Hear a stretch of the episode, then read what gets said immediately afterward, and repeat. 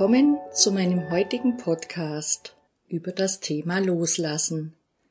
Ich denke, das spricht viele Menschen an, weil es häufig darum geht, sich von etwas zu trennen.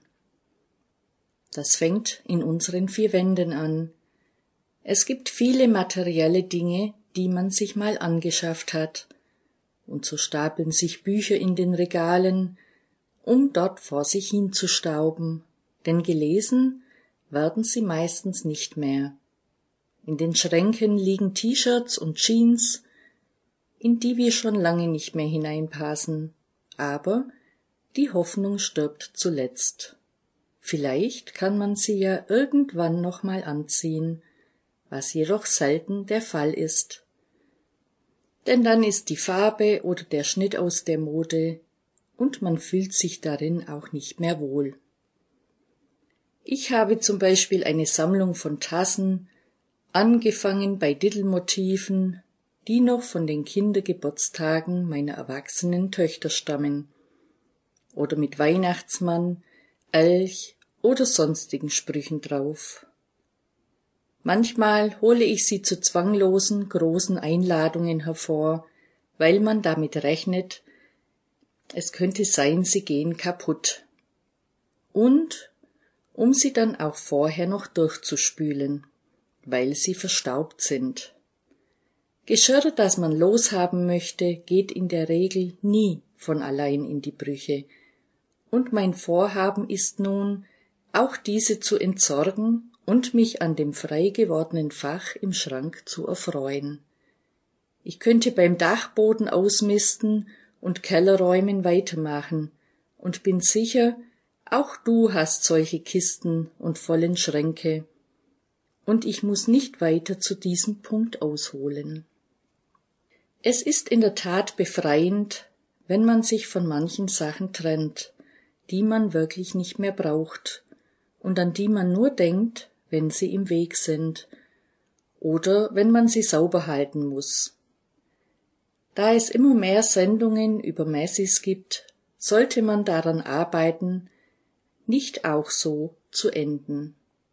Dann muss man außer Dingen manchmal auch Menschen loslassen. Das kommt irgendwann, wenn die Kinder erwachsen werden, und es ist ein langsamer Prozess. Sie gehen in den Kindergarten, dann kommt der Schulweg ohne Begleitung und schließlich die Pubertät. Zuerst geht es darum, ihnen kleine Freiheiten einzuräumen, wie einen Kinobesuch oder eine Party, und später ist es völlig normal, dass sie ihr eigenes Leben gestalten möchten und auch dafür selbst die Verantwortung übernehmen müssen und natürlich auch sollen. Anfangs geht es vielleicht nur um eine Reise oder einen Auslandsaufenthalt für ein Praktikum. Ich muss zugeben, man macht sich Gedanken, und hat auch ein wenig Bauchweh, ob das alles gut geht. Aber es klappt. Die jungen Erwachsenen machen ihre Sache sehr gut und man kann entspannt ausatmen. Irgendwann kommt dann früher oder später der Moment, wo sie sich ein eigenes Nest suchen und endgültig ausziehen. Auch das ist normal und der richtige Lauf der Zeit. Damit kommt für einen selbst wieder mehr Freiraum und man findet die Wohnung am Abend so vor, wie man sie morgens verlassen hat. Man spart sich viele Worte und plötzlich können sie selbst ihr Zuhause in Ordnung halten, was man bei einem Blick in ihr Jugendzimmer niemals für möglich gehalten hätte. Ich muss mich manchmal immer noch über meine Tochter wundern, und bin stolz darauf, dass sie alles so toll schafft. Und ich muss nicht mehr darüber diskutieren, weil es mich nichts mehr angeht, und das macht das Leben für mich auch leicht. Loslassen kann sehr wohltuend sein. Natürlich müssen auch die jungen Menschen lernen, ihr Leben selbstständig zu meistern und in ihrem Falle auch die Eltern loslassen, die sich sonst um alles Mögliche oder Unmögliche gekümmert haben. Es ist auch für sie ein Prozess und neuer Lebensabschnitt, und sie werden sicher das eine oder andere Mal daran denken, wie bequem es doch einst war. Nun ist der Zeitpunkt gekommen, sich wieder auf sich selbst zu konzentrieren, die Freizeit, das Leben in einer Partnerschaft oder der Beruf. Kinder sind nicht dafür zuständig, uns glücklich zu machen, und auch der Partner nicht, das müssen wir schon alleine machen. Dafür sorgen, dass man zufrieden und froh ist, und dass das Herz manchmal Grund hat, um Wildseil zu springen. Es gibt auch noch Kontakte, die man manchmal loslassen muss. Pseudo-Freundschaften, die sich totgelaufen haben und sich zu anstrengenden Treffen verändert haben. In einer Freundschaft sollte es keine Forderungen und Besitzansprüche geben, und es sollte ein Geben und Nehmen sein, das auf Gegenseitigkeit beruht und in einem gesunden Gleichgewicht pendelt. Menschen, die sich melden, weil sie permanent ihre Sorgen loswerden möchten oder nur von sich selber sprechen, sind auf Dauer ungesund, denn sie sind Energieräuber. Es gibt auch Kontakte, bei denen man spürt, dass man sich nichts mehr zu erzählen hat und dass man heimlich auf die Uhr schielt, weil man sich zu Tode langweilt. Da könnte man die Zeit für sich alleine besser nutzen oder mit jemandem, der einem wirklich am Herzen liegt. Überleg dir einfach, ob es dir nach einem Telefonat oder einem Treffen besser geht, ob es dich beflügelt und dein Herz erfrischt oder ob es eine Zeit ist, die du absitzt, dann wäre es ratsam, diesen Kontakt loszulassen. Der letzte Punkt zu diesem Thema wäre die Partnerschaft. Hier ist es besonders schwierig und meistens sehr schmerzhaft loszulassen.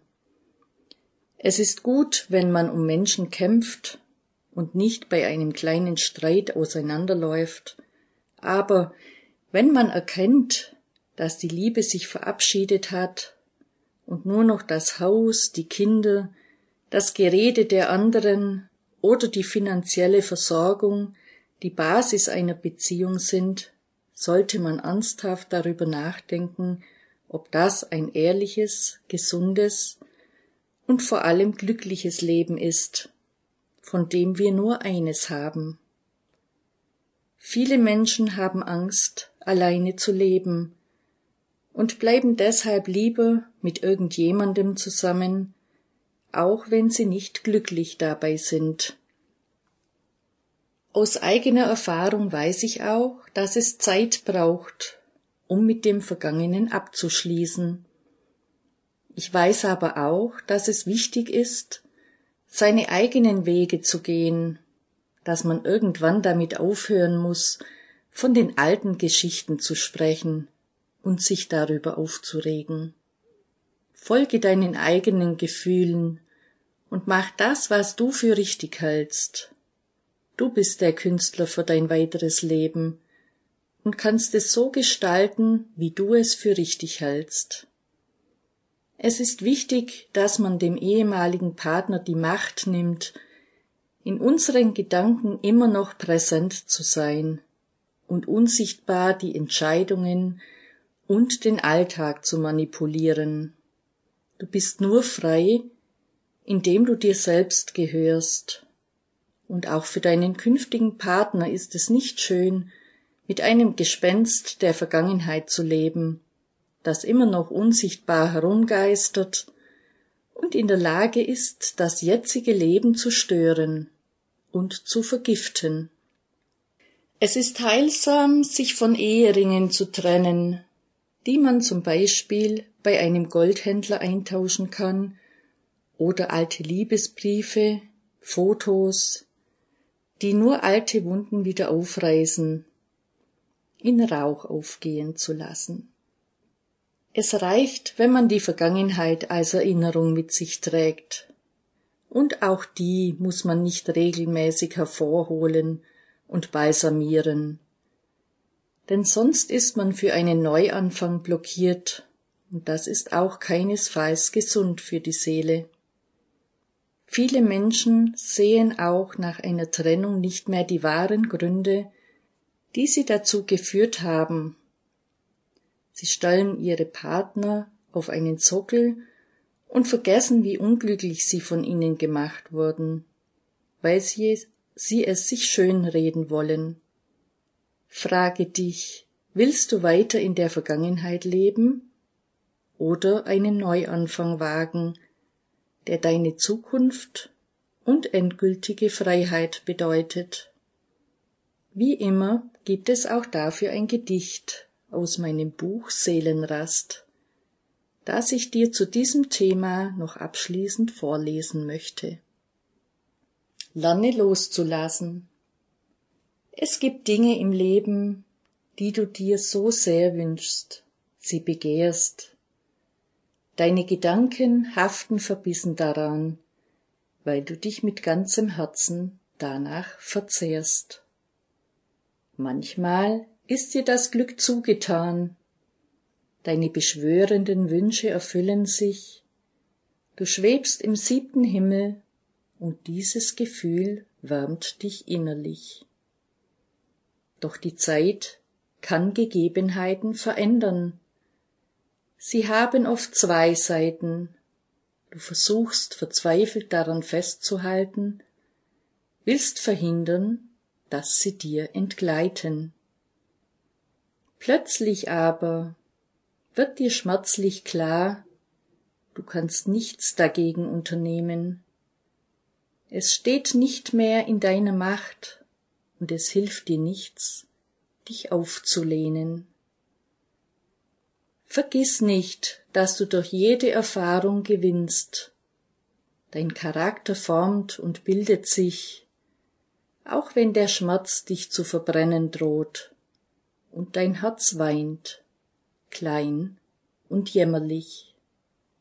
Gib dir Zeit und versuche zu akzeptieren, dass auch dieser Prozess zu deinem Leben gehört, Dinge zu gewinnen, und wieder zu verlieren. Lass sie los, wenn dich das Schicksal zwingt und beschwört. Vielleicht gibt es den einen oder anderen Gedankenanstoß für dich, um dich zu befreien und etwas aufzuräumen, das dir noch den Weg versperrt und dir nicht gut tut. Ich freue mich auf unser Wiederhören zu einem anderen Thema und bedanke mich für deinen Besuch. Mit einem Lächelgruß, die Gundi.